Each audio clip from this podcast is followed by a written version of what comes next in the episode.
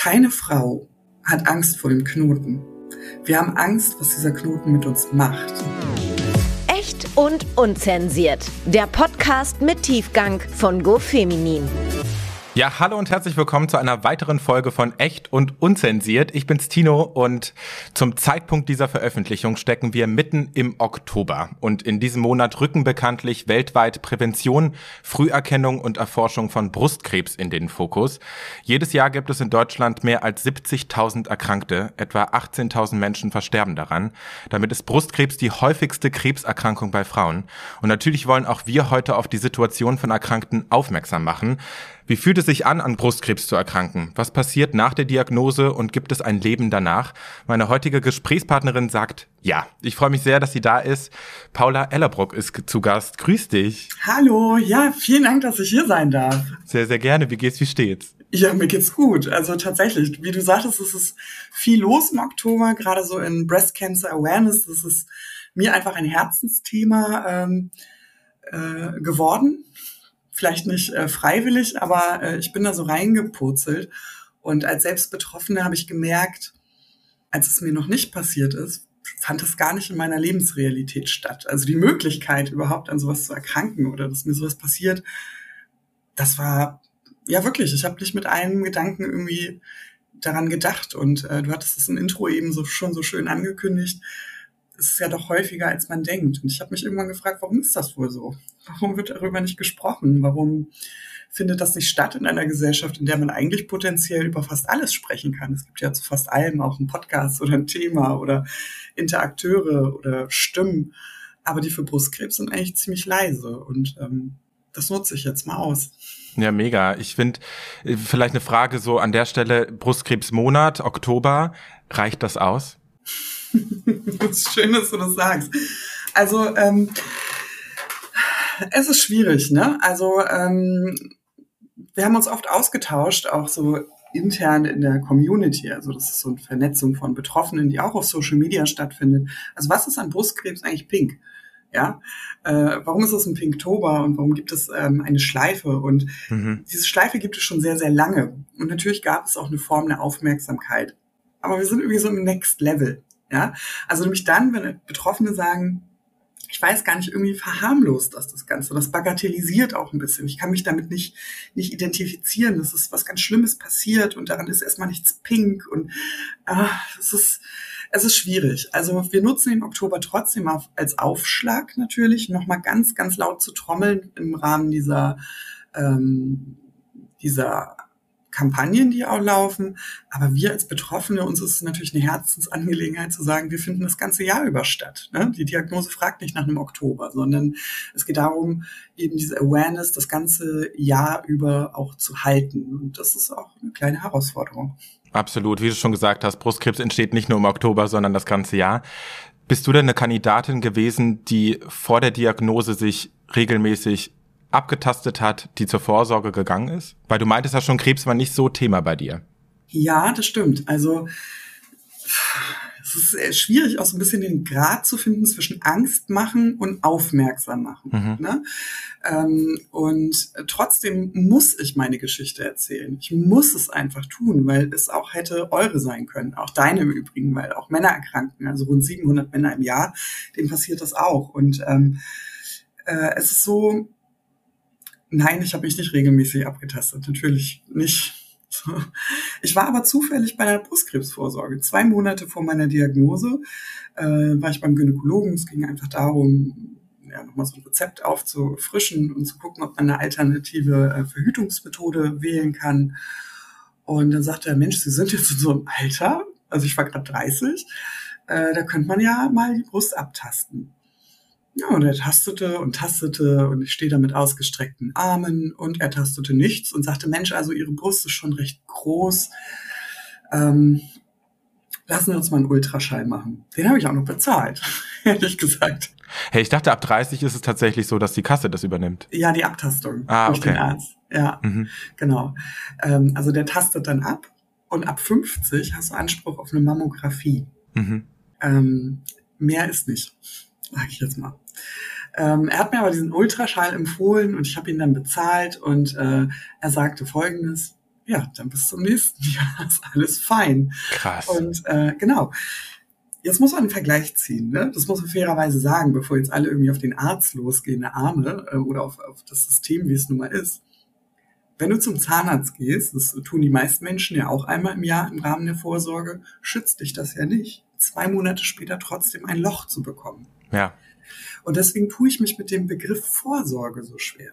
Also nur weil der Arzt da mit seinem Ultraschallkopf auf meiner Brust rumgefahren ist, hat er nichts dafür getan, dass mir dieser Krebs nicht passiert. Vorsorge ist einfach so ein wahnsinnig irreführender Begriff. Also das, was da passiert, ist keine Vorsorge, es ist eigentlich eine Form der Früherkennung. Bedeutet, jeder muss wirklich aktiv selber Hand anlegen, sich selber abtasten. Ich frage mich, wie fühlt sich denn Brustkrebs an? Das ist eine gute Frage. Also wir sagen immer, also das, was du aktiv machen kannst, ist eine regelmäßige Abtastung. Man sagt so einmal im Monat. Bei dieser Abtastung geht es nicht darum, dass du Krebs suchst. Es geht nicht darum, Krebs zu finden, weil das ist immer die erste Frage, wie fühlt sich das denn an? Ja.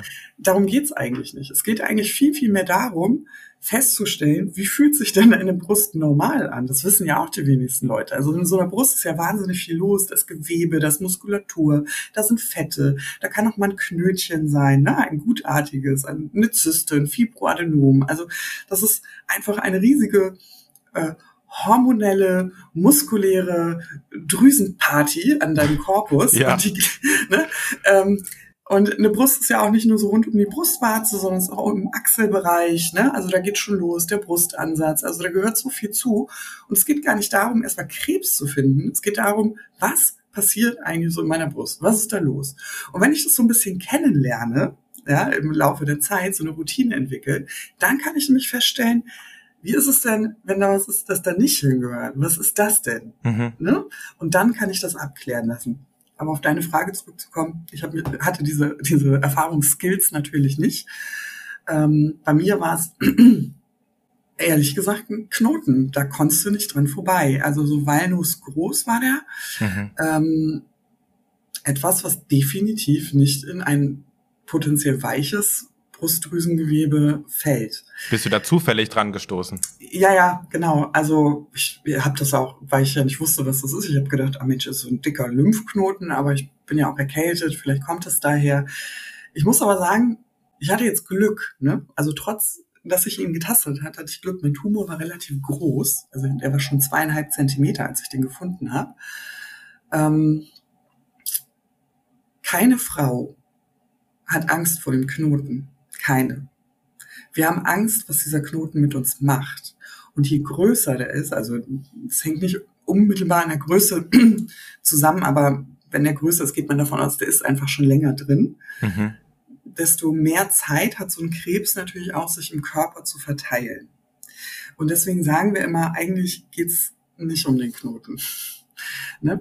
ähm, wie kann Brustkrebs noch auftauchen? Weil das ist auch wichtig, dass ähm, man das auch erwähnt. Also viel, viele Menschen oder viele, ja, viele Menschen haben auch äh, zum Beispiel eine eingezogene Brustwarze plötzlich oder Blutungen oder auch Schmerzen, ne? also dass sich irgendwie was entzündet auch im Gewebe oder es tritt Flüssigkeit aus der Brustwarze oder es sind Dellen oder Veränderungen an der Haut. Also Krebs hat so viele Gesichter. Es wird sich immer auf diesen einen Knoten ähm, ähm, fixiert, weil der auch relativ häufig tatsächlich vorkommt. Aber es ist auch so rundum, das ist wichtig. Also wenn ihr zum Beispiel sagt, Mensch, also ich finde das sinnvoll, jetzt mit dem Podcast äh, tatsächlich genauer mal hinzuschauen, einmal im Monat, dann würde ich empfehlen, das Ganze unaufgeregt zu machen. Also stellt euch vor, bevor ihr duschen geht, einfach mal vom Spiegel.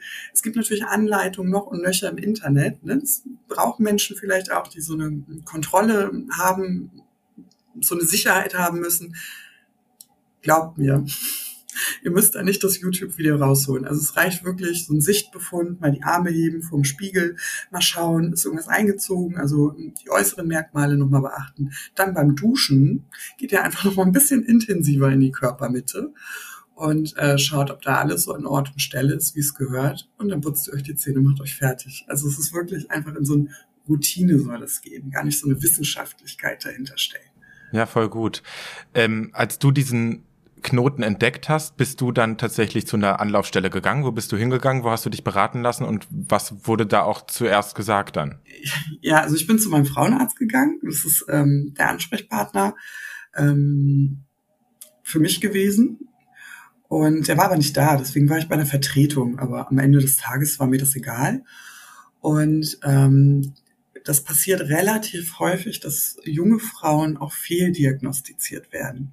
Das hat den Hintergrund, weil ein äh, Tumor häufig aussehen kann wie eine Zyste. Mhm.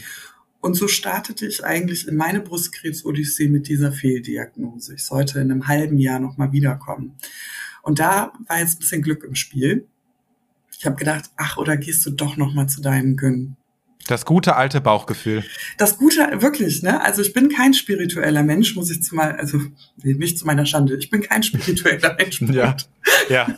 so, ähm, ich bin kein spiritueller Mensch, aber tatsächlich, ich muss wirklich sagen, es war nichts anderes als Bauchgefühl. Also ich machte kehrt und sagte dann, Mensch, also ich würde gerne nochmal, dass mein Arzt da drüber schaut, weil ich habe da immer noch nicht an Krebs gedacht. Ne? Also die Sendung war noch nicht an. Ich habe einfach gedacht, das stört mich ja auch so im BH und hm, mhm. ach nee, der soll da noch mal drauf schauen.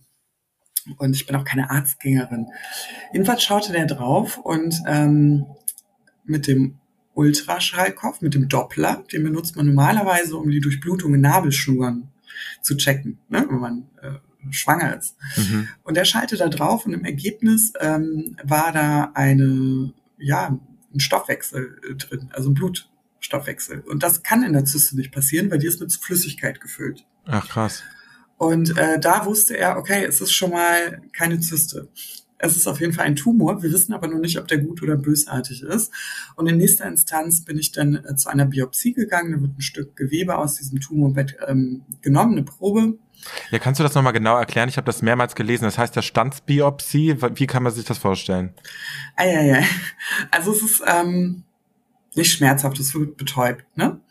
Mm, das ist so ein, ja, wie so ein Schussgerät eigentlich. Also das schießt, wird geschossen Ne? Deswegen heißt es ja Standsbiopsie. Wie beim Juwelier. Richtig, genau. Also tatsächlich ist es auch dieses Geräusch. Also da wird ganz schnell so eine, so eine Nadel, so eine hohle Nadel eigentlich äh, eingeführt in, unter dem Ultraschall. Ähm, das geht ganz schnell. Wie gesagt, wie, wie beim Juwelier. Ja. Fertig. Ja. Ähm, gut, die Brust ist dann natürlich ein bisschen grün und blau, ist klar, aber es ist nicht schmerzhaft, das verbuchen wir unter unangenehm. Ja? Okay. Und ähm, aus dieser Probe wird dann, die geht dann in die Pathologie. Und ähm, da wird dann, ja, da werden dann die Merkmale deines äh, Gewebes getestet und ähm, so auch in meinem. Und äh, ich hatte Krebs immer noch nicht auf dem Radar, möchte ich äh, ganz ehrlich sagen. Also das, wie gesagt, es trat wirklich nicht in meiner Lebensrealität auf. Meine Familie war nicht krebsbelastet, also woher sollte das kommen? Aber man geht ja auf Nummer sicher und naja. Also du hast die komplette Wartezeit tatsächlich verbracht, ohne dir großartig äh, das der Gedankenkarussell anzuschmeißen. Genau, also ich war total im Job, ich hatte so ein Projekt, das wollte ich unbedingt noch abschließen. Es hat relativ viel Zeit äh, in Anspruch genommen. Äh, ich hatte auch nicht so Zeit, zu Ärzten zu fahren. Also habe ich dann auch gesagt, wissen was, uns lassen uns doch einfach telefonieren, sonst muss ich bis zum Ende der Stadt wieder fahren. Das passt mir jetzt auch vom Job so gar nicht. Also ähm, lassen wir uns mal telefonieren. Und äh, ja, der Arzt rief mich irgendwann an, ich saß im Büro. Und, Wie lange hat es äh, gedauert, bis er sich gemeldet zwei hat? Zwei Tage dauert das ungefähr. Zwei Tage. Mhm. Und ähm, genau, der rief dann an und sagte, äh, ob ich nicht vorbeikommen möchte. Und da rappelte das so ein bisschen in meinem Kopf. Ja. Da habe ich gesagt, wie meinen Sie das? Sagt er, ich würde gerne persönlich mit Ihnen sprechen. Dann habe ich ihn, ganz ehrlich, ich habe ihn gefragt. Ich sage, habe ich, hab ich Krebs? Also habe hab ich Krebs? Hab, äh? Und er sagte, ach, oder Sie können auch morgen kommen, ist auch gar kein Problem. Morgen früh gleich vielleicht. Und ich habe ähm, ihn nochmal ganz direkt gefragt. Ich sage, Entschuldigung, habe ich Krebs? Ich möchte es bitte jetzt von Ihnen wissen. Was sollte der arme Mann denn machen? so Ach Gott, ja klar. Und es hat sich tatsächlich bestätigt. Und da war es erstmal, also, was passiert dann? Ein Automatismus setzt ein. Adrenalin setzt ein. Ich habe mir irgendwie stumpf irgendwelche Sachen notiert. Ich habe mich verabschiedet. Ich habe aufgelegt. Ich habe noch zu Ende gearbeitet. Ich habe gewartet, bis alle Kollegen aus dem Büro sind. Und ich wusste, ich kann das meinen Eltern nicht sagen. Das war so der erste Gedanke. Ich kann meinen Eltern nicht gegenüberstehen und sagen, ich habe Krebs. Denn das unglaublich quälbare ist, du weißt ja, du hast Krebs, aber du weißt ja nicht, wie viel. Du weißt also in dem Moment überhaupt nicht, setzt du jetzt an, Chaka, Hoffnung, volle Fahrt voraus? Oder ist eigentlich alles für alles schon zu spät und ich muss jetzt meine letzten Dinge klären? Und das ist so ein unfassbar lähmendes Gefühl. Also das ist wirklich, als wenn du gar nicht Teilnehmer deines eigenen Lebens gerade bist. Das ist, als würdest du woanders hingucken. Und ich wusste aber, wenn ich meine Eltern jetzt anrufe, dann verliere ich diese Kontrolle. Dann bricht alles zusammen, wie ein Kartenhaus. Ich habe meine Eltern in der U-Bahn angerufen, weil ich wusste, ich muss da die Fassung halten. Ich kann da nicht zusammenbrechen. Also ja, und so habe ich es meinen Eltern gesagt und ähm, so habe ich es meinem Mann gesagt. Meinem Kind haben wir es erstmal nicht gesagt. Also wir mussten uns natürlich erstmal sammeln, aber ehrlich gesagt begann erstmal ganz, ganz lange ein Fall mit ganz schlimmen Gedanken, mit äh, jeglichen Szenarien, die einmal durchgedacht werden. Also heute sage ich, sie mussten durchgedacht werden, weil man muss, glaube ich, einmal die Worst-Szenarien durchdenken, bevor wieder Platz ist für sowas wie ich möchte nicht sagen Leichtigkeit, das hat wirklich noch ein bisschen gedauert, aber für, für organisatorische Sachen und du musst ja innerhalb kürzester Zeit so viele Informationen verdauen und verstehen, ja. dass du zumindest eine Grundlage hast, Dinge auch mitzuentscheiden. Und das finde ich wahnsinnig wichtig auch. Also ich für mich, spreche für mich. Weil nur dieses Wissen hat mich hat mir das Gefühl gegeben, ich bin Teilnehmer in diesem Boot. Und diese Fremdbestimmung, die durch den Krebs kam, die konnte ich mir dadurch wahren, dass ich das Gefühl hatte, ich hätte jede Behandlungsentscheidung genauso mitgetroffen. Mhm. Ähm, ja, aber was passiert da? Ich sag's dir ehrlich, das ist ein, das ist ein Albtraum. Es ist einfach ein Albtraum.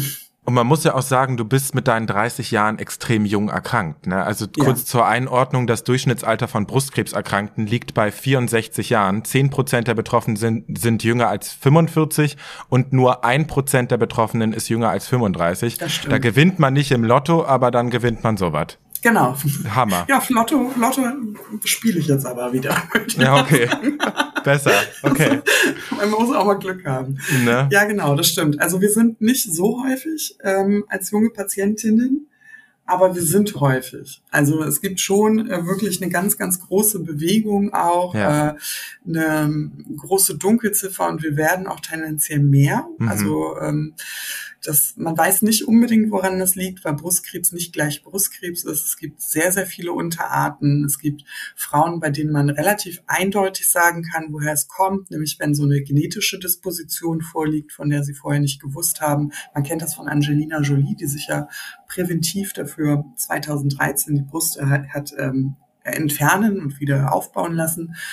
Ähm, es gibt Frauen, da ist der äh, Krebs auch hormonell begünstigt, also ähm, der, äh, die Krebszellen wachsen durch, äh, ja, die werden gefüttert eigentlich durch die ähm, durch die Hormone, die man selber produziert hat oder zunimmt, also zu sich nimmt. In meinem Fall ist es so, ich habe einen äh, triple-negativen äh, Brustkrebs. Das heißt, er hat eigentlich keine Andockstellen für Hormone. Meine Hormone haben damit überhaupt nichts zu tun und ähm, ja auch äh, andere Antikörper nicht, also so Aminosäuren, die man auch jetzt herausgefunden hat. Also die Studienlage ist ja sehr, sehr gut bei Brustkrebs, aber man muss trotzdem sagen, ähm, viele sagen, ja, das ist ja äh, zu, ich weiß nicht, über 80 Prozent heilbar. Äh, das stimmt. Es wird auch oft nicht mit Chemotherapie ähm, behandelt, weil das bei einigen dieser Krebsarten, dieser Unterkrebsarten, sage ich mal, gar nicht erforderlich ist. Also auch in der mhm. Schulmedizin nicht. Ähm, aber gerade wir jungen Patienten haben eher so einen tendenziell aggressiveren ähm, Brustkrebsverlauf. Das muss man an dieser Stelle einfach realistischerweise sagen. Ja, es gibt ja so verschiedene Klassifikationen, sogenannte Gradings. Kannst du das mal erklären und wo hat man dich da eingeordnet? Ja, also die Gradings ähm, sagen im Prinzip, ich bin keine Medizinerin, aber die Gradings, ähm, die beziffern jetzt mal ganz salopp gesagt die Aggressivität des Tumors. Also wie weit ist ähm, der Zellstatus eigentlich schon so verändert und ähm, entwickelt sich potenziell und dann stuft man das in diese Gradings ein, eins bis drei. Ich hatte eine, eine drei. Krass. so. ähm, man muss dazu sagen, äh, was auch noch berücksichtigt wird, ist die Teilungsrate der Zellen. Also Krebs ist ja ähm, etwas, ja, der, der wächst durch eine schnelle Zellteilung und da setzt man ja auch mit einer Chemotherapie an. Die wirkt nämlich auf sich schnellst teilende Zellen. Das sieht man dann häufig an der Glatze. Ne? Das sind natürlich Haare dann äh, betroffen.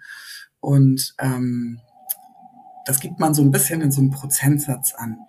Also das nennt man einen KI-Faktor, KI-67-Faktor. Ähm, der bezeichnet, wie schnell teilen sich diese Zellen eigentlich. Also aus der Probe, die man in der Stanze genommen hat, sieht man dann, aha, im Gesamtbild, wie viele dieser Zellen befanden sich jetzt gerade in Teilung. Wenn man jetzt sagt, okay, das ist so unter 20 Prozent ungefähr, dann fragt man sich schon, profitiert die Patientin eigentlich davon der Chemotherapie? Also es fragt sich die Schulmedizin oder gibt es da andere Möglichkeiten, zum Beispiel den Hormonhaushalt zu senken und eine Bestrahlung zu machen? Mhm. In meinem Fall war das so, ich hatte einen relativ hohen KI-Faktor. Ist ja klar, ich hatte vorher die Krebsvorsorge, das wusste ich vorher auch. Die war negativ, im Ultraschall war nicht zu sehen. Zwei Monate später gab es einen zweieinhalb Zentimeter großen Tumor. Ich hatte eine Teilungsrate hm, von 90 Prozent. Also ich hatte zweimal die Diagnose Brustkrebs, beim zweiten Mal lag sie sogar bei 100 Prozent. Das bedeutet, dass der Tumor sich also relativ schnell wächst. Bei solchen Tumoren ja, kriegt man erstmal kalte Füße. Man muss aber dazu sagen, dass die auf der anderen Seite natürlich dann in der Regel gut auf Chemotherapien ansprechen, weil die ja genau in diese Zellteilungsstadien gehen und ansetzen. Also falls jemand mal irgendwie äh, über solche Worte gestolpert ist, die machen Angst, das verstehe ich absolut. Auf der anderen Seite ist die Tendenz ähm, für die Behandlung nachher wieder eher prognostisch positiv. Also nach deiner Diagnose ging es für dich dann auch relativ schnell an die Chemotherapie äh, dran. Also das ist dann auch so der erste Schritt. Startet das dann direkt eine Woche nach Diagnose oder nee, das, wie kann man sich das vorstellen? Man würde am liebsten, vollkommen klar, weil man natürlich Angst hat, was passiert jetzt im Körper und kommen jetzt Metastasen. Also erstmal nach dieser Stanzbiopsie bekommst du erstmal einen Haufen von Untersuchungen.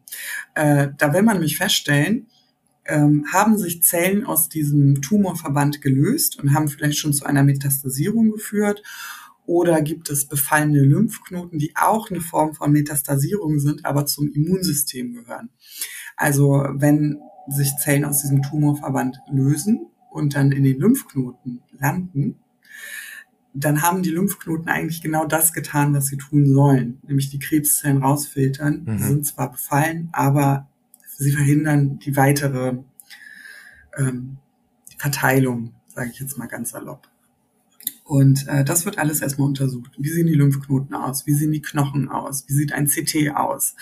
Ähm, das sind alles Untersuchungen, die werden gemacht und ausgewertet. Dann ähm, in zertifizierten Brustzentren ist es so, dass dann äh, Tumorkonferenzen stattfinden. Das heißt, da sind Ärzte verschiedener Fachrichtungen zusammen an einem Tisch, also Radiologen, Onkologen, die Senologen, also die Brustfachärzte und beraten erstmal, wie, wie geht das jetzt weiter? Was machen wir bei, was ist der Befund?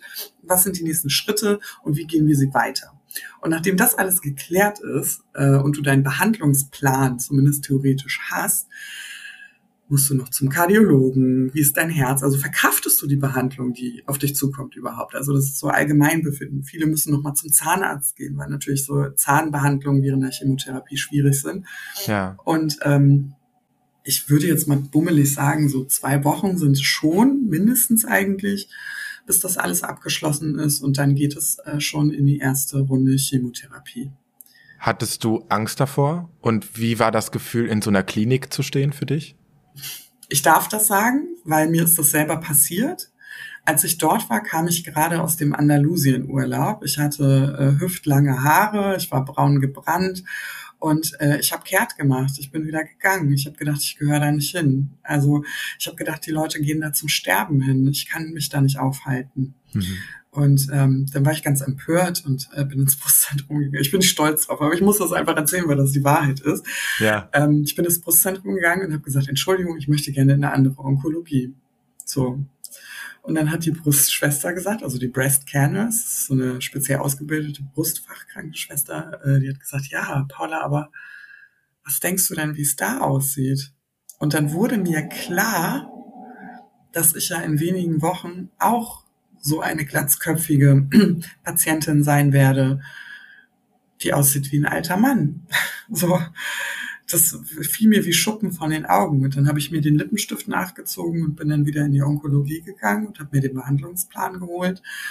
und war dann erstmal ähm, erleichtert, weil ich wusste, es geht jetzt los. Also ich kann was machen. Mhm. Das Absurde ist ja, du fühlst dich ja nicht krank mit so einem Knoten. Ne? Also das ist ja ganz normal, aber die plötzlich bist du potenziell lebensverkürzend erkrankt. Ja. Und das, was dich gesund machen soll, lässt dich ja erstmal krank fühlen. Also das muss man erstmal, das muss erstmal ankommen zwischen all dem Wust und schlechten Gedanken und Orga und wie sage ich es wem und können wir uns das leisten überhaupt, ja, dass einer ausfällt? Also es sind ja so, es stellt ja alles einmal auf den Kopf. Natürlich, ja. Da kam sowas irgendwie erst ein bisschen verzögert bei mir an, muss ich ehrlich sagen. Und ähm, ja, wie ist eine Chemotherapie? Also, dass du das sagst, ich bin äh, bestens vorbereitet gewesen. Ich habe alles ergoogelt, was man machen kann. Kurzer Spoiler, lass das bitte. Du hast viel gegoogelt, ja, okay. Sehr viel, das ist äh, nicht gut. Nee. Also das, das, also Google ist kein Trost, ja, ist kein guter Berater und ähm, Statistiken sagen dir nie, auf welcher Seite der Medaille du stehst. Und ähm, lasst es einfach. Aber was ich gebraucht habe, ist, ich war vorbereitet. Ne? Ja. Also ich bin da mit sämtlichen Brotdosen, geschmierten Stullen und Getränken und Decken und Kissen und also ich, hab, jetzt, ich es sah aus, als würde ich da eine Woche einziehen. Das ist ja ambulant, ne? Ja, also das machst du ja nicht stationär. So, ähm, und äh, was dann passierte, es war, ich sag dir mal ganz ehrlich, es war jetzt relativ unspektakulär. Also das, was halt ähm, aufregend ist, ähm, du sitzt halt rum. Das dauert so gute vier, fünf Stunden, sitzt du an so einem Infusionsständer und es passiert erstmal nichts. Also die Chemotherapie an sich, die Chemogabe, das ist, also ich habe wirklich irgendwie auf Blitze gewartet oder auf Kribbeln oder auf, ich weiß nicht, es muss ja was passieren jetzt. Also da kommt jetzt die stärkste Waffe, von der du je gehört hast, medizinisch in deinen Körper rein. Ja. Aber um offen und ehrlich zu sein, da passiert natürlich noch nichts. Mhm. Also ähm, die Medikation, ich sage nicht, dass es nebenwirkungsfrei war, es ist natürlich bei der ersten Chemotherapie ähm, nicht passiert. Also es ist so, du kommst dann nach Hause, du fühlst dich ein bisschen latent übel, so ist das. Du bekommst aber eine gute Medikation. Also das Bild von dauererbrechenden, glatzköpfigen Krebspatienten, das ist tatsächlich überholt. Also der Körper braucht sehr, sehr viel Ruhe, man hat so eine latente Übelkeit, man ist natürlich auch sehr, sehr müde. Die Haare fallen aus. Das ist so bei der ersten, zweiten Chemotherapie nochmal interessant. Ähm, und ansonsten ist es eher so die Dauer der Behandlung, die es so ausmacht. Ne? Also je öfter du das machst, desto schwächer wird dein Körper. Deine Beine werden wattig. Das ist wie so ein, wenn du aus so einem Duracell-Häschen, wenn du dem mal die Batterie nimmst, und so entschleunigt sich das, das ist alles so wattig. Also ich habe man sagt manchmal, du, ich habe einen totalen Chemokater. Und vielleicht fühlt es sich am ehesten tatsächlich an wie der nächste Morgen einer unglaublichen Party, aber halt ohne Party. Also ohne das Schöne. So, so ist das vielleicht. Ja, so fühlt sich das an. Ja, krass. Du hast jetzt gerade angesprochen, dieses, dieses klassische Ding, was man im Kopf hat, ne? Haarverlust. Das, ja. Muss man sich die Haare abrasieren oder macht man das, weil dann letztendlich das einfach nur noch so schlimm aussieht, dass man einfach dann irgendwie sich eine Glatze lieber macht? Ja, also, ich sag dir ehrlich, es ist so, die kommen so widerstandslos raus. Also es ist nicht so, dass du die ziehst, die sind so, du gehst einmal durch und hast die ganze Hand voller Haare, das ist das ganze Kissen voller Haare und irgendwann, also erstmal versucht man das vielleicht, also viele Frauen sagen noch bei der ersten Chemo, ich gehe da schon glatzköpfig hin, weil das mache ich, nicht der Krebs. Ich habe es ein bisschen ausgesessen, weil ich habe noch geheiratet und ich wollte eine Hochsteckfrisur. Ah, love you. Wie geil. ja, und genau, wir haben nach zehn Jahren wilder Ehe ähm, geheiratet ähm, und äh, ich wollte, ich wollte, wenn ich dann das Glück habe, in zehn Jahren meine Hochzeitsbilder anzuschauen, ich wollte nicht mit Glatze stehen oder nicht mit der Übergangsfrisur und ähm, am Abend der Hochzeit, also es musste dann ja schnell organisiert werden, da konnte ich mir schon die ersten Strähnen lösen. Das war irgendwie unangenehm und ich habe sie dann ähm, gespendet. Das heißt, ich musste sie schon, also als es angefangen hat, ich musste sie dann abrasieren. Ich habe die dann in kleine Zöpfchen gebunden und mein Sohn hat mir die abgeschnitten. Äh, deswegen kann ich, also man, sie fallen schon aus, ja. ja. Also vielleicht hast du dann noch so ein sieht man ja häufig bei äh, Männern, ja, wenn die Haarausfall haben. Oder wenn die Geheimratsecken haben, aber schon ganz kurz tragen, siehst du ja manchmal, wo die Haare sich so angedeutet hätten. Vielleicht ja. hast du das, bei einigen ist es tatsächlich noch so, dass da so stellenweise, aber das lohnt sich nicht, um da die Haare wachsen zu lassen. Es gibt so eine Kühlkappentherapie, also, dass du da länger die Chemotherapie bekommst, aber mit so einer ganz, ganz kalten Kappe. Das schützt die Haarnerven. Da kommt die Chemo dann nicht hin. Mhm. Das kann so einen Haarverlust verhindern. Also man verliert trotzdem Haare. Frag mich bitte nicht nach den Prozenthaaren, also nach dem Prozentsatz, wie viele dann tatsächlich hängen bleiben. Äh, ich kenne eine, die hat einen sensationellen Erfolg. Man sieht es gar nicht, dass sie ähm, Krebs hat. Krass. Weil sie halt die Haare behalten hat durch diese äh, Kühlkappe. Ich hatte aber schon so dünnes Haar, also da noch irgendwie 50 Prozent, habe ich jetzt gedacht, worst case 50 Prozent fallen aus. Ja, ciao. Also das, da wäre schon nicht mehr, also da hätte ich mich auch nicht wohlgefühlt und hätte ich dann kahle Stellen unter langen Haaren gehabt. Also ich habe dann gesagt, okay, ich spende die Haare, dann habe ich was Gutes dafür getan. Voll. Die wurden zu einer Perücke verarbeitet für ein kleines Mädchen tatsächlich. Ähm, ja die keinen Anspruch hatte auf eine neue Perücke und da wusste ich die gut aufgehoben und so hatte das am Ende des Tages eigentlich noch so seinen Sinn. Voll schön. Ähm, du hast jetzt schon mehrfach deinen Sohn angesprochen. Der war ähm, zum Zeitpunkt der Diagnose vier Jahre alt. Ja. Ich stelle mir das echt krass vor, als Mutter dann so eine Diagnose zu bekommen und dann weiß man im Hinterkopf, boah, ich habe noch so einen kleinen Menschen, um den ich mich kümmern muss. Was für Ängste hattest du in dir? Und wann hast du dich ihm anvertraut, beziehungsweise ihn ins Boot geholt? Und wie bist du da generell rangegangen? Ja, gut, mega gute Frage. Also das war tatsächlich das Buch mit den sieben größten Siegeln. Also es gibt viel Literatur darüber, aber es hat irgendwie nicht so richtig gepasst auch. Also ich fand so, ich wollte es nicht so abstrakt machen. Ich, es war nicht so einfach. Also mein Sohn ist das Beste, was mir passiert ist und gleichzeitig das Schlimmste in der Erkrankung. Also es muss man wirklich genauso wichten. Es war, er war das Beste, er hat mich durch ganz viele schlimme Zeiten getragen, hat mich mobilisiert und mir das Schöne nochmal ganz nahe gebracht, auch während der Erkrankung, aber auch gleichzeitig die größten Ängste errüttet, die eine Mutter eigentlich haben kann. Ne? Also ähm, erstmal wollte ich wissen, wie andere Mütter das machen. Also ich wollte Erfolgsgeschichten lesen. Ich wollte wissen, wie haben die es ihren Kindern erklärt.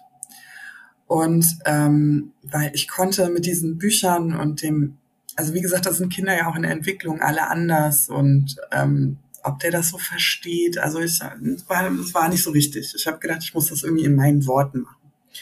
Und wir haben da ganz Schritt für Schritt, also uns für die Schritt-für-Schritt-Methode entschieden. Also wir haben ihm erst äh, hatte ich ja so ein Port-System bekommen. Das ist wie so ein, das sieht nachher aus wie so eine Haselnuss unter der Haut am Schlüsselbein. So sah das bei mir aus. Das ist einfach ein, ist mit dem Venensystem verbunden, mhm. damit diese aggressive Chemotherapie nicht durch deine Venen in der Armbeuge muss. Also wird das sozusagen in den Herz ähm, Kreislauf mit integriert. Also und der Vorteil ist natürlich, man sticht nur durch so eine dünne Haut, äh, so eine Membrane und nicht durch, muss nicht durch eine Vene. Ach krass, ja okay. So auf jeden Fall war dieser Port. Der war unser Aufhänger, weil dann haben wir ihm nämlich erzählen können, da hatte ich ja noch meine Haare, ähm, dass ich äh, eine Krankheit habe, die Krebs heißt. Das war uns wichtig, dass er das weiß, dass wir das nicht beschönigen.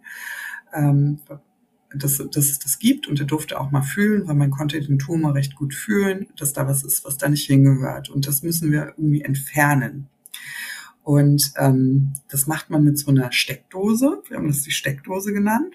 Mhm. Da bekommt die Mama so eine Medizin durch und die geht über den Kopf sozusagen, also durch die Steckdose einmal über den Kopf da zu diesem Krebs hin. Und ähm, wir sehen, dass das wirkt, wenn mir die Haare ausfallen. Dann sieht man, ne, die erschrecken sich die Haare und das vertreibt auch den Krebs. Und das wollen wir jetzt mal probieren. Und so war das, als meine Haare ausgefallen sind und er mir die ausgeschnitten hat, für den total das Highlight. Der hat sich mega gefreut. Also es war echt irgendwie süß, aber das war so, ja, das waren dann so die schönen Momente im Schwimmen eigentlich. Der musste sich natürlich erstmal an meinen Anblick gewöhnen, aber für ihn war das so ein Step, der war schon irgendwie erfolgreich. Ähm, passiert. Ja. Das war nicht alles so Friede, Freude, Eierkuchen. Ne? Also Kinder haben Ängste und die denken sich in manche Ängste hinein und die können nicht gut ausdrücken. was sie jetzt eigentlich denken und fühlen. Und wir haben wirklich versucht, mit ganz viel Liebe und Achtsamkeit daran zu gehen und ein Gespräch zu suchen. Ich habe zum Beispiel keine Perücke getragen. Ich habe mich dagegen entschieden, nicht weil ich so wahnsinnig selbstbewusst mich mit Glatze ertragen konnte. Null, wirklich. Mhm. Ich fand es ganz schlimm, mich da zu sehen. Aber ich wollte ihm nicht suggerieren, dass das, was mit uns passiert, etwas ist, was man verstecken muss. Das ist kein Makel und das ist uns passiert und wir haben uns das nicht ausgesucht und ähm, das ist jetzt unsere Lebensnormalität. Und eigentlich war das, was ich versucht habe, diese diesen Alltag und diese Normalität beizubehalten. Also er musste trotzdem sein Zimmer aufräumen und ich musste trotzdem die Spülmaschine ausräumen. Ah, jo. so, Na klar. Und die Zahnpastatube hat mich trotzdem geärgert. Ja. Und alles, was dahinter passierte, nämlich meine Gedanken, lieber Gott, lass mich gesund werden. Ich werde nie wieder über eine Zahnpastatube sprechen und mich ärgern. Ja. Das habe ich ihm nicht kommuniziert, das ja. ist ja klar. Also ich habe versucht, wirklich diese Alltagsstrukturen beizubehalten Frag mich nicht, wie ich das gemacht habe. Ich wollte nämlich gerade fragen, es muss doch unfassbar schwer gewesen sein, weil mit der fortlaufenden Chemotherapie wird man immer schwächer und dann mhm. musst du trotz alledem irgendwie deine Mama stehen und irgendwie da für, für den Kleen da sein. Das muss ja, ja, auch, wahrscheinlich hast du einfach einen tollen Mann an deiner Seite, der da auch Hab ein bisschen ich. entlastet also, hat. Also ein bisschen. Mein Mann hat hier alles gerockt. Also äh, der hat hier alles gerockt. Das muss ich wirklich sagen. Vorm Kindergeburtstag Geschenke besorgen, einpacken für die Erzieherin und pipapo. Das hat mein Mann alles gemacht. Der ist äh, nach der, von der Kita, ich habe in die Kita gebracht. Ne? Das habe ich trotzdem gemacht, weil ich einfach auch, ich wollte nicht, dass hinter unserem Rücken gesprochen wird. Ja. ja? Ähm, ich wollte den Eltern die Gelegenheit geben, mich direkt anzusprechen, wenn sie mich sehen. Was ist denn bei euch? Was ist denn los? Ne? Was so Phase? Wie geht's eigentlich? Ne? Ich wollte nicht, dass mein Sohn gefragt wird. Klar. Was soll er antworten? Wie geht's denn der Mama? Mhm. Der war vier, so. Und ähm, genau, da bin ich morgens, mein Mann hat abgeholt, ist auf den Spielplatz gegangen, ich konnte mich ausruhen. Also es war viel organisatorisches, viel Teamgeist, aber mein Mann war unglaublich in der Zeit. Also was dazu geführt hat, und das muss ich auch sagen, wie gesagt, wir sind nicht als Gewinner aus der Nummer gegangen. Am Ende des Tages ist uns immer noch was ganz Schlimmes passiert, unsere Familie. Es war sehr lange so, dass ich nicht mehr die Hauptbezugsperson meines Sohnes war. Ich war Mama und ich war da, ja, aber wenn er sich, äh, wenn er hingefallen ist, dann ist er zu meinem Mann gelaufen. Wenn es ein Geheimnis zu erzählen gab, dann ist er zu meinem Mann gelaufen. Mhm. Wenn er Bilder gemalt hat, war da er und mein Mann drauf. Ich war da gar nicht drauf. Und das ist natürlich, also was macht das mit einem? Das ist das Schmerzhafteste, was es gibt, ja. Und ähm, das hat sich wieder erholt, ja. Aber du weißt es ja zu dem Zeitpunkt nicht. Du weißt ja gar nicht, ob du nächstes Jahr noch lebst. Also wenn ich das mal so sagen darf, so dramatisch. Ich hatte der Krebs kam ja bei mir relativ schnell auch wieder und es war für mich eigentlich ein sehr, sehr schmerzhaftes Gefühl, dass ich erstmal so stehen lassen musste. Das kannst du ja auch nicht teilen mit jemandem. Ja. Also es, es hält ja keiner mit dir aus. Das muss man halt auch sagen. Ne? Voll. Also ja, aber ich bin froh, dass sich das wieder normalisiert hat. Aber wenn es hier Frauen gibt, die vielleicht auch in der Situation sind und die fühlen sich von ihrem Schmerz gerade so überrollt, dann kann ich sagen, dann ist es eine Sache, die ist, glaube ich, normal, auch im Schutzmechanismus von Kindern. Und ich kann nur sagen, ich sehe deinen Schmerz und es lohnt sich aber, den auszuhalten. Ja. Was bei dir auch krass war, du hast es gerade auch angerissen, dass die Chemotherapie nicht angeschlagen hat. Also nicht richtig. Genau. Dein, dein also Tumor ist nicht, ne, dein Tumor ist nicht geschrumpft, sondern hat sich vergrößert. Und dann wurde sich ja entschieden, den Tumor rauszuschneiden. Genau. Und dann war erstmal gut und dann kam er wieder. Und wie genau, hast du das gemerkt, dass er wieder da war? Genau, dann hatte ich eine Chemotherapie wieder. Also wir haben dann weitergemacht, weil ich sprach es ja schon an, keiner von uns hat eigentlich Angst vor dem Tumor. Sonst könnte man den ja einfach, sonst könnte man sich die Chemo ja immer sparen. Den wird man rausoperieren und gut ist. Ne? Also man hat Angst vor diesen freien Zellen, die vielleicht irgendwo im Körper nochmal ihr Unwesen treiben. Und die versucht man ähm, weiter zu eliminieren mit einem, also mit weiterer Chemo. Und vielleicht an der Stelle auch ganz äh, interessant, man lässt den Tumor auch extra drinne, um zu sehen, ob die Chemo anschlägt. Oft, genau, ja. ja. Genau. Das hat mir das Leben gerettet. Also vom Gefühl her hätte ich auch gesagt, raus damit, raus, raus, raus. Ja, ja, klar. Aber die haben gesagt, lass den bitte drin. Wir können genau sehen, wie hat es angesprochen. Und bei mir ja eben nicht. Und wenn der Tumor schon raus gewesen wäre, dann wäre das eventuell auch ja. schlechter für mich ausgegangen. Und so konnte man das sehen, also als Indikator. Genau, man hat also weitergemacht mit einer Chemotherapie und die hatte ich auch fast abgeschlossen und ich habe schon, wir sind ja unter uns, ne? Und ich habe gedacht, ganz ehrlich, das habe ich ihm auch eine Belohnung verdient, ne? so viele schlechte Nachrichten. Ja, klar. Ähm, der Tumor war recht groß, als der entfernt wurde, weil der sich ja vergrößert hat mit fünf Zentimetern in so einer Frauenbrust. Ich habe gedacht, ich lasse mir jetzt die Brüste als Belohnung richtig schön machen. Mhm. Aber so richtig schön. Ja. so, ich finde, das habe ich mir verdient. Auf jeden Fall. So. ähm, dazu kam es nicht. Also ich hatte schon einen OP-Termin für diese, ähm, man sollte das Brustdrüsengewebe entfernen und ähm, die Brust eben rekonstruieren. Und äh, ich freute mich da schon ein bisschen drauf, auch einen Punkt draufzusetzen. Ich wollte auch mal meine eigene Hochzeit mit einem, Sack, mit einem Glas Sekt begießen. Ne? Ich war ja unter Chemo, als ich meine, meine Hochzeit gefeiert habe. Und wir hatten so eine Gartenparty geplant und die Ge Getränke waren schon bestellt. Und ähm, dann kam der Krebs wieder. Und da wird's leiser, ne? Da werden die optimistischen Stimmen schon viel, viel leiser. Wie hast du es wieder gespürt? Ja, das war, ich habe mein Kind ins Bett gebracht, ich habe mir irgendwie so über die Brust gefasst und habe gedacht, Scheiße. Scheiße.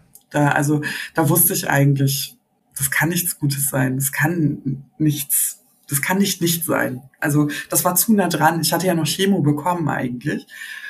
Und ähm, da war mir klar, dass es wieder da. Und mein Körper reagierte auch sofort. Also ich hatte sofort Schüttelfrost, ich hatte sofort Fieber. Also ich weiß gar nicht, ob es eine körperliche Reaktion war oder eine Stressreaktion. In solchen Fällen musste man ähm, immer den Rettungswagen rufen, wenn du fieberst unter Chemo. Ähm, also diese Quarantänesituationen, die sind uns vor Corona schon bestens bekannt gewesen. Krass. Ja. Und äh, es war leider ein Wochenende und ich weiß noch, dass ich die ganze Zeit gesagt habe, ich möchte bitte die Sinologin sprechen. Ich wusste ja inzwischen schon, man ist ja schon in diesem Alltag drin, in diesem Krankenhausalltag, die sind da, weil die entlassen Patientinnen. Und ich wollte nur, dass sie mal drüber schallt, um mir zu sagen, ja oder nein. Und das ist auch passiert. Also die hat mir gar keine Hoffnung gemacht, dass es was anderes sein könnte. Also sie hat nicht mal die Biopsie abgewartet. Sie hat gesagt, ja, Paula, der ist, der ist wieder da. Und schlimmer als jemals zuvor. Schneller, aggressiver, äh, völlig unbeeindruckt von der Chemo. Und es ist so, da gehen einem irgendwann auch mal die Waffen aus, ne? Das ist halt das. Und ähm, wieder weißt du, du hast einen Knoten, aber du weißt nicht, wie viel Krebs du hast. Wieder alle Untersuchungen von vorne. Also die Luft wird einfach dünner. Und äh, das merkt man auch. Ne? Also am Anfang ist noch alles, ach, und wir gucken und es wird äh, alles gut und äh, sie, wir versuchen sie wieder gesund zu bekommen. Also da sagt plötzlich keiner mehr was. Ne? Also da hm. ist plötzlich Stille so an der Zielgeraden. und ähm, das empfand ich als sehr, sehr niederschmetternd dass meine Krankheit jetzt eine Routine. Ich habe mich nie als Patientin gesehen. Ich habe das Ganze durchgehalten, weil ich immer gedacht habe, das ist so eine temporäre Situation. Und wenn ich das geschafft habe, dann hole ich mir mein Leben zurück. So bin ich in jede, jeden Tag bin ich so gegangen. Jeden Tag habe ich so gestartet. Und als das Rezidiv da war, da sah ich mich plötzlich als Patientin. Das war mir klar. Irgendwann hat es eine Normalität, dass ich im Krankenhaus war und ich wurde auch nicht mehr jeden Tag gefragt, wie war denn die Chemo und wie fühlst du dich oder so. Es war für die anderen einfach irgendwie normal, dass ich im Krankenhaus war und ich fand es so schmerzhaft. Also das war wirklich mit das Schlimmste, dass es so eine ja. Normalität hatte. Ich als Kranke ist eine Normalität. Und ähm, genau, da ging es natürlich jetzt auch so in Richtung Prognose auch. Also wenn man jetzt ja nicht mehr so viele Waffen hat, weil eine Chemoresistenz hat, das Ding aber so wahnsinnig aggressiv ist, was machen wir denn jetzt? Also wir fanden wirklich, wir fanden uns in so einer Try-and-Error-Situation wieder. Also wo es jetzt keine unbedingt, keine Leitlinien zu gibt. Also man hat ja nochmal so ein Merkmal an meinem Tumor gefunden, den man ja, du hattest das ja schon in den Prozenten so toll ausgedrückt. Wie wahrscheinlich ist es in meinem Alter zu erkranken? Wie wahrscheinlich ist es aber nochmal diese Unterart zu bekommen, eines triple-negativen Brustkrebs? Ja. Wie hoch ist die Wahrscheinlichkeit, dann noch ein Merkmal zu haben? Sehr gering, also unter einem Prozent. Es gab keine Leitlinien, keine Erfahrungswerte. Was muss man machen? Und ähm, da ich trotzdem in relativ guter körperlicher Verfassung war, mhm. haben wir gesagt, wir machen jetzt alles auf einmal. Wir starten eine dritte Chemo, wir nehmen beide, also wir nehmen die Brust ab, die Betroffene, die andere habe ich mit entfernen lassen. Und wir starten eine Bestrahlung. Und das macht man normalerweise nicht alles in der Höchstdosis, weil das toxisch gegeneinander wirken kann. Okay. Also ich muss jetzt aber ganz, ganz klar, ne, so wenn wenn es jemand zuhört, dann ist auch so, oh fuck, scheiße, ne, ich habe ich hab äh, Brustgilt. Das passiert so, so selten, dass ich selber niemanden kenne, wo das passiert ist. Also das muss Scheiße. Paula, du musst wirklich Lotto spielen. ja, also nicht, dass man jetzt denkt, oh Gott, oh Gott, ne? Aber ähm, das, also normalerweise wirken diese Leitlinien Chemotherapie, sonst würde man sie nicht anwenden. Das ist ja vollkommen klar. Ja. Und normalerweise ähm, werden die Frauen dann ähm, operiert, wenn die Brust, ähm, wenn das Brustgewebe entfernt ist, dann müssen die auch nicht bestrahlt werden, weil was soll man da bestrahlen? Und natürlich ist es, ich will es nicht beschönigen, trotzdem ein Leben nach Krebs, aber die Behandlung, die Akutbehandlung ist dann beendet und man widmet sich dann sozusagen diesen Kollateralschäden und baut sich alles wieder auf, was man denn verloren geglaubt hatte. Diese Extraschleife, die passiert nicht so oft. Ja. Das muss, muss man einfach fairerweise sagen. Ähm, ich hatte nur aber das Glück, hast du eben gesagt. Ähm, ich habe also äh, alles auf einmal gemacht, wohl wissend, dass das toxisch gegeneinander wirken kann. Aber ich habe gesagt, ich muss das machen. Also ich habe das mit so entschieden. Ich kannte alle Nebenwirkungen, die passiert sind, weil ich wusste nicht, soll ich jetzt mit einer Bestrahlung anfangen, also Brustabnahme, dann sechs Wochen warten, dann eine Bestrahlung haben, was passiert denn dazwischen? Wenn da wieder was passiert, wenn das dann metastasiert. Klar. Fange ich mit einer dritten Chemo an, die wirkt aber wieder nicht. Also ich habe dann ja keine Brust mehr, ne? Wo soll der Krebs hin? Der ist dann ja woanders. Ähm, oder gehe ich jetzt aufs Risiko? Und ich bin dann aufs Risiko gegangen und mir ist tatsächlich das passiert. Also ich hatte ähm, einen sogenannten Radiation Recall Effekt, heißt das. Dass es so stark gegeneinander toxisch war, dass ich massive Verbrennungen hatte, die die Ärzte vor Ort auch nicht gesehen haben. Ähm, ich konnte nichts mehr essen drei Wochen lang. Also ich habe wahnsinnig abgenommen. Ich musste zugefüttert werden. Scheiße. Ich konnte mich kaum bewegen. Ich bin vor Schmerzen auch kollabiert, wobei ich die nicht gespürt habe, weil ich also taub war. Ähm, so. Was ist passiert? Würde ich das nochmal machen? Ich würde das immer wieder machen. Weil seitdem habe ich Ruhe. Also seitdem ist der Krebs weg. Ähm, war das anstrengend? Es war mega anstrengend. Also betraue ich meine Brüste sehr. Jeden Tag tue ich das. Also ich fühle mich total verletzt. Ne? Ich finde es immer schön. Also ich finde es toll, dass es diese Bilder gibt und ich finde es mutig und anmutig, ne? wenn man so in den Hochglanzmagazinen die Frauen sieht, die so stolz das Kinn in Richtung Kamera recken und ihre friedlichen Narben so. Das zeigt so eine Stärke. Die in den meisten Tagen fühle ich mich auch so. Das ist geschenkt. Ich denke mir auch manchmal so, boah, was hast du denn da irgendwie gemacht? Aber die meisten Tage, und das ist auch die Wahrheit, hat mich das alles sehr, sehr geschwächt. Ja.